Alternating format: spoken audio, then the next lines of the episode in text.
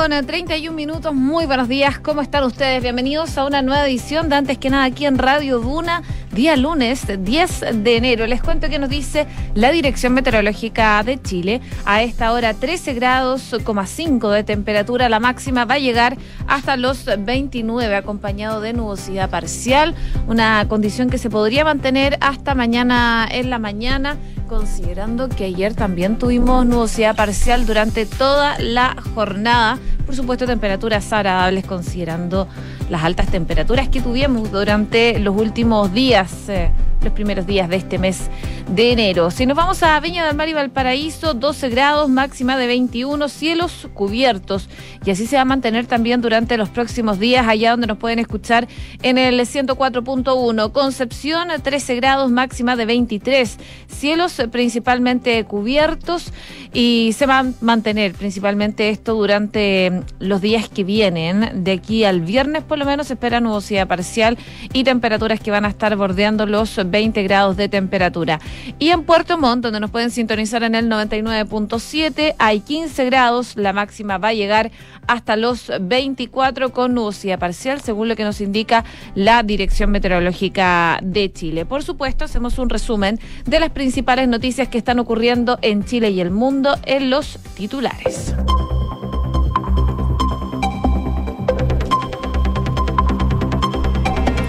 Hoy comienza la aplicación de la cuarta dosis de refuerzo. La nueva inyección está destinada para personas inmunocomprometidas que hayan recibido su tercera vacuna antes del 12 de septiembre. Esto mientras Chile registra el 87% de aumento semanal de casos COVID, la mayor alza en más de 20 meses. Gabriel Boric será proclamado oficialmente presidente electo esta mañana por el Tribunal Calificador de Elecciones. A falta de dos meses para su investidura, el Frente Amplista delineó un gabinete paritario intergeneracional, sin cuoteo y independientes. La Cámara de Diputados vota hoy el financiamiento a la pensión garantizada universal en medio de los reparos del Consejo Fiscal Autónomo. En tanto, la Comisión de Trabajo del Senado continuará el estudio de esta iniciativa que entrega un subsidio a los pensionados que corren por un carril distinto. La iniciativa que busca declarar al Banco Central como ente autónomo reunió más de 15.000 firmas y será debatido por la convención. La propuesta logró los patrocinios necesarios para menos de 48 horas y pretende mejorar la modernización del eh, capítulo 12 de la Constitución. La confianza de los consumidores anotó un fuerte salto y llegó en diciembre a su mayor nivel en más de tres años. El índice de percepción del consumidor de la UDD experimentó un alza de 9,9 puntos respecto del mes previo, por una fuerte mejora en la percepción de la situación actual de la economía y también del mercado laboral. El régimen de Nicolás Maduro anunció su derrota en Barinas, cuna de Hugo Chávez. A falta de resultados oficiales, el candidato oficialista de la gobernación, Jorge Arreaza, reconoció el triunfo opositor de Sergio Garrido en representación de los comicios regionales. El presidente de Kazajistán aseguró que las protestas en su contra fueron un intento de golpe de Estado. En una reunión por videoconferencia con otros mandatarios, aseguró que fue las fuerzas liberadas por Rusia que dejaron pronto el país, la participación en el control de las protestas que dejaron más de 8.000 detenidos. Y en el deporte, Novak Djokovic ganó el juicio contra su deportación de Australia y el juez ordenó su liberación. En el marco de la apelación que presentaron los abogados del tenista serbio por la anulación de su visa, el tribunal decidió que puede salir del centro de reclusión donde se encontraba retenido. 6 de la mañana con 35 minutos. Comenzamos la mañana informados en Antes que nada con Josefina Stavrakopoulos.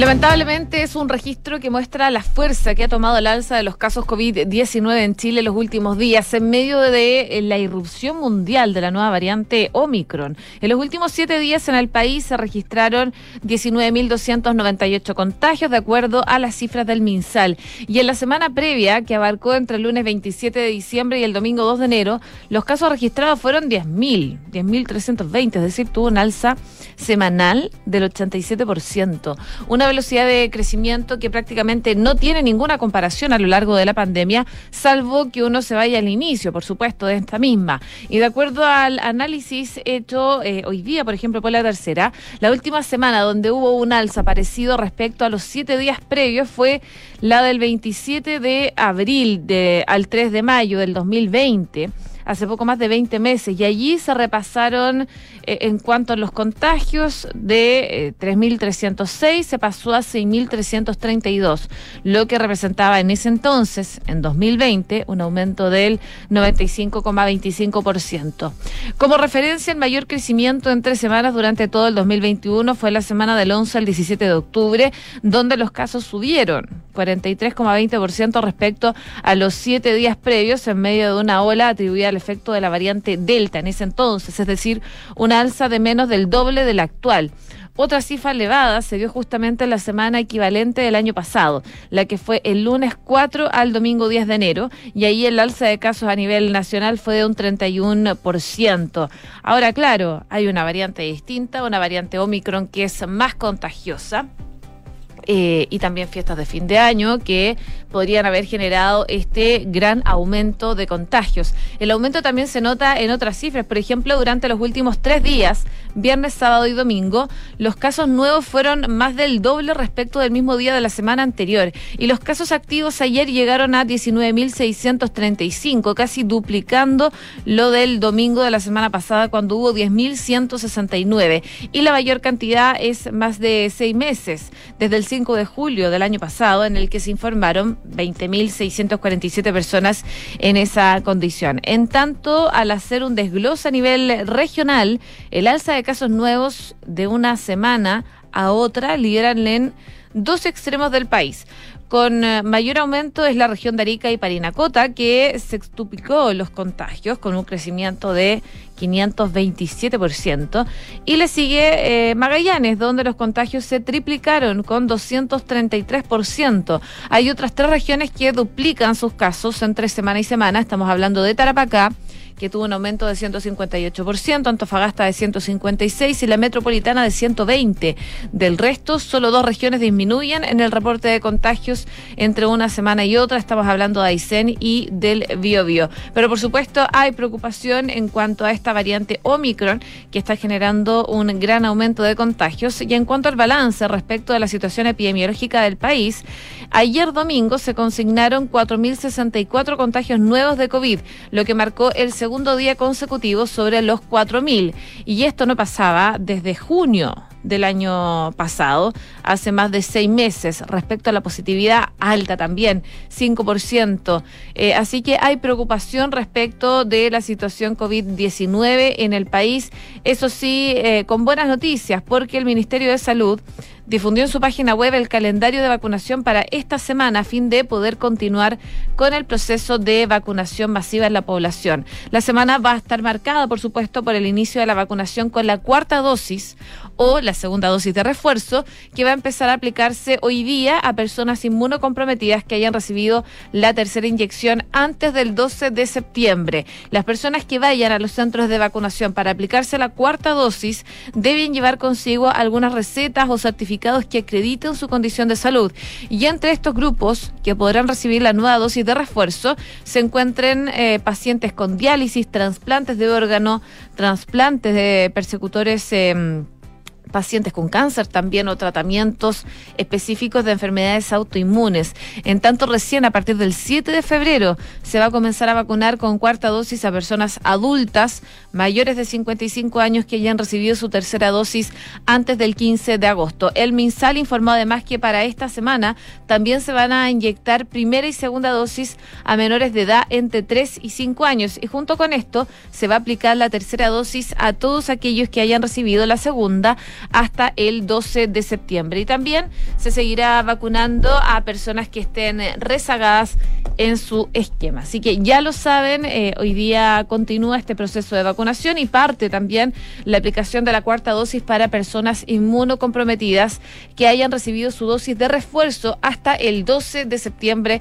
del año pasado. Así que para revisar en detalle se pueden meter en la página del MinSal. También se continúa la vacunación en niños de 3 a 5 años, eh, primera y segunda dosis desde este lunes hasta el fin de semana. Y también todas las dosis de refuerzo para todas las edades, personas vacunadas con esquema completo hasta el 12 de septiembre. Así entonces, El detalle está en la página del Ministerio de Salud, pero es realmente importante que todos nos vacunemos para poder hacer frente a esta variante Omicron que ya está generando un aumento importante de contagios a nivel nacional.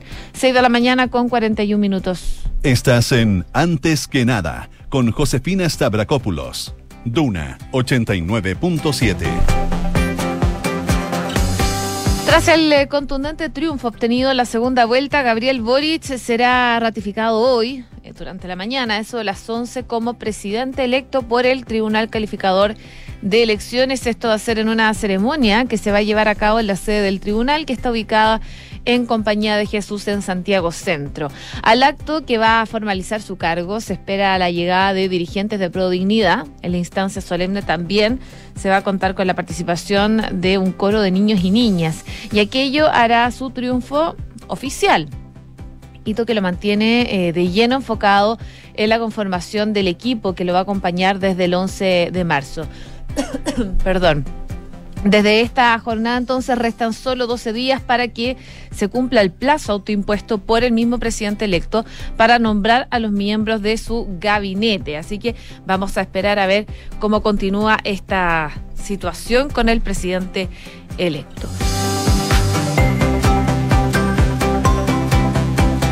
Y al respecto, también les cuento que se han barajado una serie de nombres y el debate ha estado marcado por la eventual inclusión de figuras pertenecientes no solo a Pro Dignidad, sino también a partidos de la ex concertación. Si bien no está dentro de la coalición de Boric, sí lo apoyan eh, y lo apoyaron en segunda vuelta desde la ex concertación.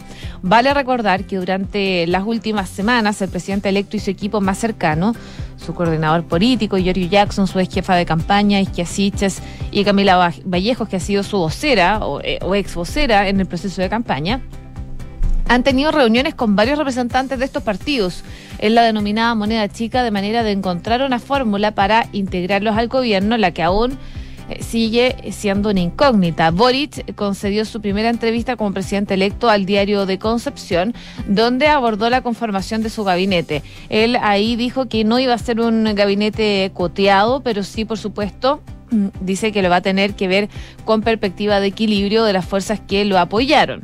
Además, indicó que ninguna autoridad le ha exigido algún puesto o representación en el gobierno. Lo que sí seguro es que, según señala en esta entrevista, el gabinete va a ser paritario. Otro factor considerado por la composición del gabinete es la, la relación, digo, entre el Frente Amplio y el Partido Socialista, partido que podría entrar al gobierno y donde reconocen en el sector ha habido asperezas en el último tiempo a raíz de la elección de la mesa directiva de la Convención Constitucional, en la que la Carta Socialista Ramona Reyes, perdió el apoyo de los Frente Amplistas tras hacerse público una serie de denuncias sobre su gestión municipal en eh, Payaco. Además, la conformación del equipo ministerial bien aparejada, según dicen en el sector, con la elección de la mesa de la Cámara de Diputados. Y en ese sentido sostienen que si el Partido Comunista queda bien representado en el comité político, podría perder fuerza la opción de que la diputada Carol Cariola asuma la dirección de la testera. Con todo, una vez nombrados sus ministros, en febrero comenzarán las reuniones bilaterales entre los secretarios de Estados entrantes y salientes a fin de poner al corriente a quienes asumirán en marzo. Esta, según se ha dicho desde el gobierno, tiene fecha de inicio a partir del 21 de febrero. En esta entrevista del presidente electo además profundizó sobre las prioridades para sus primeros 100 días de mandato, entre las cuales destacó la seguridad y el combate de la pandemia. Sobre lo primero reiteró que va a endurecer la ley de control de armas y va a ampliar la persecución del narcotráfico y además insistió en la reforma a carabineros. Y respecto de la pandemia, Boric manifestó que le va a corresponder continuar con el eh, proceso de vacunación, pero que también pondrá su esfuerzo en las listas de espera y en la brecha educativa que dijo que han generado la crisis sanitaria. En todo caso, el 21 de febrero es la fecha establecida para comenzar el diálogo entre ministros entrantes y salientes. 6 de la mañana con 45 minutos. Estás escuchando Antes que nada con Josefina Stavrakopoulos en Duna. Seguimos revisando informaciones. También les cuento que salió la CADEM, una nueva edición de esta encuesta Plaza Pública Academ se dio a conocer durante esta jornada, la que refleja una caída en las perspectivas hacia el futuro gobierno de Gabriel Boric. De acuerdo al sondeo, quienes creen que en Chile le irá muy bien o bien, bajo la administración del Frente Amplista descendió a un 46%, lo que representa una baja de 9 puntos eh, porcentuales en relación al estudio anterior difundido la semana pasada. En tanto, un 33% considera que al país le irá regular, 6 puntos más que antes, y 16% cree que Chile estará mal o muy mal, igual cifra que la semana anterior. Si se compara este porcentaje con los gobiernos anteriores, es menor a las perspectivas positivas que generaba Michelle Bachelet, que tenía 51% en enero del año 2014, y menor a la de Sebastián Piñera, que contaba con un 58% en enero del 2018. Pese a esto, en general las proyecciones son positivas para este año. Según CADEM, un 80% tiene eh, expectativas optimistas para sus familias. 68% para las empresas, 60% para la situación económica del país y 57% para la economía mundial. Sobre la conformación de gabinete de Boric, un 63% rechaza que se incluya alcaldes y senadores o diputados en ejercicio y un 67% cree que no debería incluirse constituyentes en ejercicio. Como es habitual, la encuesta también incluyó la aprobación hacia el actual gobierno y de acuerdo a este sondeo, un 28% apoya al presidente Sebastián Piñera, lo que refleja un leve descenso eh, de un punto en comparación al estudio previo, mientras que su desaprobación descendió al 63%, tres puntos menos que la semana pasada. Además, un 26% estima que el actual mandatario va a entregar un país mejor como lo recibió el 2018 versus un 71% que cree que va a entregar un país peor. Y entre los eh, principales hitos destacados de la administración Piñera se encuentra el plan de vacunación contra el COVID, el manejo del estallido social, el IFE y el plebiscito para una nueva constitución. Es parte del detalle entonces que trae esta nueva encuesta ACADEM, que no solo, como les comentaba, habla del presidente Sebastián Piñera, sino que las perspectivas de un eh, gobierno entrante de Gabriel Boric. 6 de la mañana con 48 minutos. Escuchas antes que nada con Josefina Stavrakopoulos. Duna. Y en menos de 48 horas, la iniciativa popular de norma que busca definir al Banco Central como un organismo autónomo y técnico a nivel constitucional superó el piso de las 15.000 firmas necesarias para que pueda ser discutida y también votada en la Convención Constitucional. Esta propuesta fue ingresada el viernes 7 de enero por la plataforma Banco Central Autónomo, una causa ciudadana impulsada por eh, ingenieros Andrés Larraín, Gonzalo Ollanedel y Fernando Irarrázabar y que busca perseverar la autonomía del Banco Central en una futura nueva constitución. Eh, fundamentalmente, la propuesta busca mejorar, modernizar el capítulo 13, digo, del cual se refiere al Banco Central, en el cual está la actual constitución. Y para lo anterior, según detallan, en la iniciativa ingresada proponen que en el nuevo texto se define al Banco Central como un organismo autónomo y técnico a nivel constitucional y que se garantice también mediante una, un quórum calificado su autonomía administrativa y financiera para que sus decisiones no dependan del gobierno de turno. Así también dicen que, como parte de sus atribuciones, se debe indicar que la política monetaria es de uso exclusivo del Banco Central y postulan que para que ésta sea eficiente y creíble debe incluir a la política cambiaria. Además, busca que se establezca como objetivo central el control de la inflación, que es finalmente la estabilidad de la moneda, y la estabilidad financiera. Otro de los planteamientos de la propuesta es la prohibición del organismo para realizar préstamos al Estado o financiar el gasto público mediante créditos directos o indirectos, excepto en situaciones excepcionales y transitorias. La búsqueda de plena incorporación de la mujer especialmente en el Consejo y alta gerencia, y la garantía de la autonomía de los miembros del Consejo directivo. Diez minutos faltan para las siete de la mañana. Escuchas antes que nada con Josefina Stavrakopoulos. Duna. Seguimos revisando informaciones esta vez del ámbito internacional porque el candidato del oficialista Partido Socialista Unido de Venezuela, Jorge Arreaza, confirmó en sus redes sociales la derrota del chavismo en la repartición de los comicios del estado de Barinas tras la suspensión por la inhabilitación del principal abanderado opositor en la votación del pasado 21 de noviembre. Em, además, el candidato expresó su agradecimiento de corazón a la heroica militancia del partido y aseguró que seguirán protegiendo al pueblo barinés desde todos los espacios. La derrota de RACA se produce en Barinas, que por 22 años había estado bajo control del gobierno del oficialismo por ser el estado natal del fallecido expresidente Hugo Chávez y de este modo el cargo de gobernador de Barinas pasaría al candidato de la mesa de la Unidad Democrática, Sergio Garrido, quien durante el proceso de votación ha celebrado que la participación estuviera siendo mayor que la de noviembre. Las votaciones se han llevado a cabo en un ambiente de normalidad y sin eh, incidencia en 12 municipios que conforman el Estado, según este organismo electoral venezolano, si bien la oposición ha denunciado la detención de dos activistas. Desde el Consejo Nacional Electoral de Venezuela han celebrado la gran participación y la gran alegría democrática con la que se han celebrado estos comicios, según lo que recoge el diario Las Últimas Noticias. Y el Tribunal Supremo de Justicia de Venezuela ordenó repetir las elecciones en Barinas celebradas el 21 de noviembre eh, tras la inhabilitación del candidato opositor, Freddy Superlano, que aventajaba ligeramente al chavismo en las primeras proyecciones de voto. Y también en el ámbito internacional, no puedo dejar de contarles lo que está pasando con Novak Djokovic, porque un tribunal australiano ordenó la liberación hoy día del eh, tenista número uno, el serbio Novak Djokovic, quien se encontraba detenido desde el jueves pasado en un centro de detención de la ciudad de Melbourne tras la revocación de su visado por no estar vacunado contra el COVID.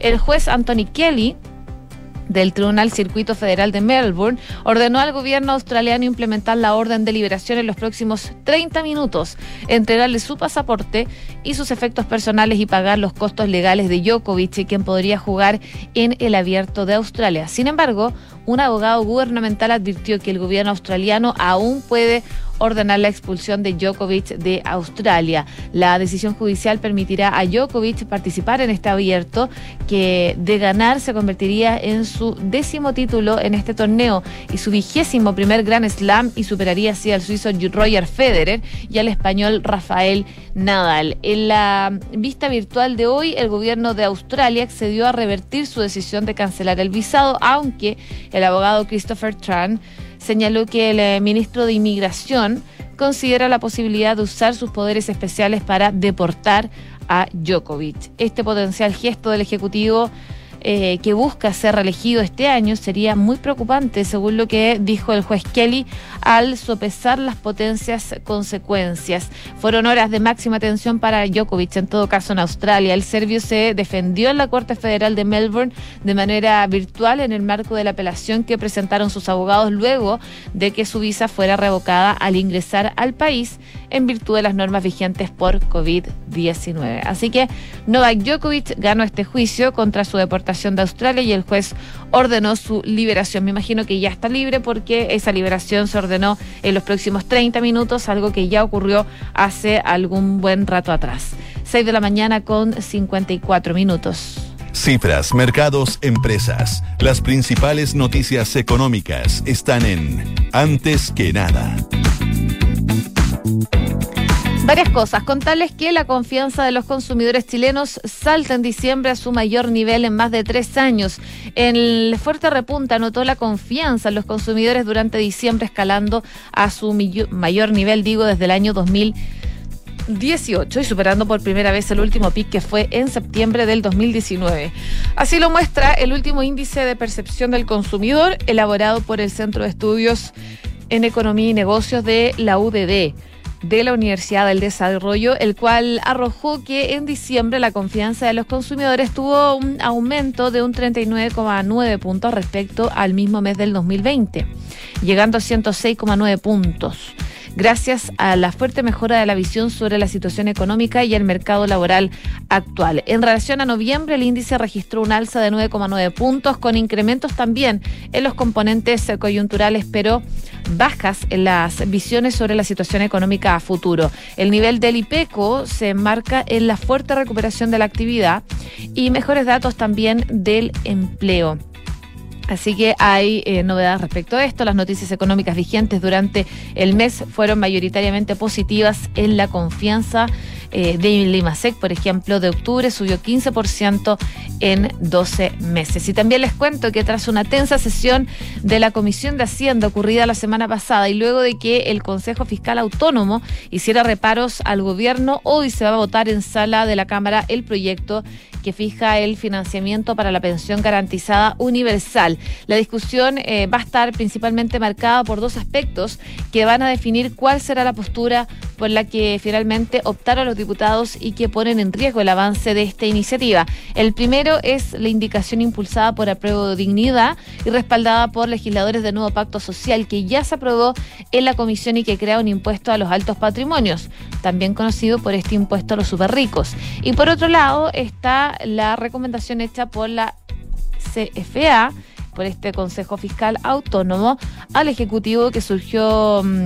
La opción de buscar otras fuentes de recursos permanentes. Lo prudente es asegurar ingresos permanentes por un valor de al menos equivalente al 0,95% del PIB, fue lo que dijo el Consejo Fiscal Autónomo. Y a esto se suma un tercer elemento, y es que los senadores de la oposición que integran la Comisión de Trabajo han insistido en que ambas iniciativas deben fusionarse y no mantener los caminos separados por los que optó la moneda. De hecho, esta, esta instancia también fijó que desde las 2 de la tarde se va a continuar revisando el proyecto que crea la pensión garantizada universal. Así que novedades vamos a tener hoy día respecto de esta situación.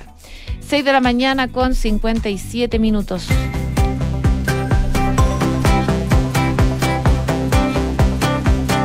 Y les cuento esta mañana, por supuesto, acá en Duna. ¿Qué sabías que puedes comprar de forma anticipada los servicios funerarios de María Ayuda? Entrégale a tu familia la tranquilidad que necesitan y estarás apoyando a cientos de niños de la Fundación María Ayuda. Convierte el dolor en un acto de amor. Cotiza y compra en www.funerariamariaayuda.cl y en consorcio también son un banco y por eso te ofrecen un plan de cuenta corriente para ordenar tus gastos con el que accedes a todos los productos y servicios de manera rápida, simple y también segura.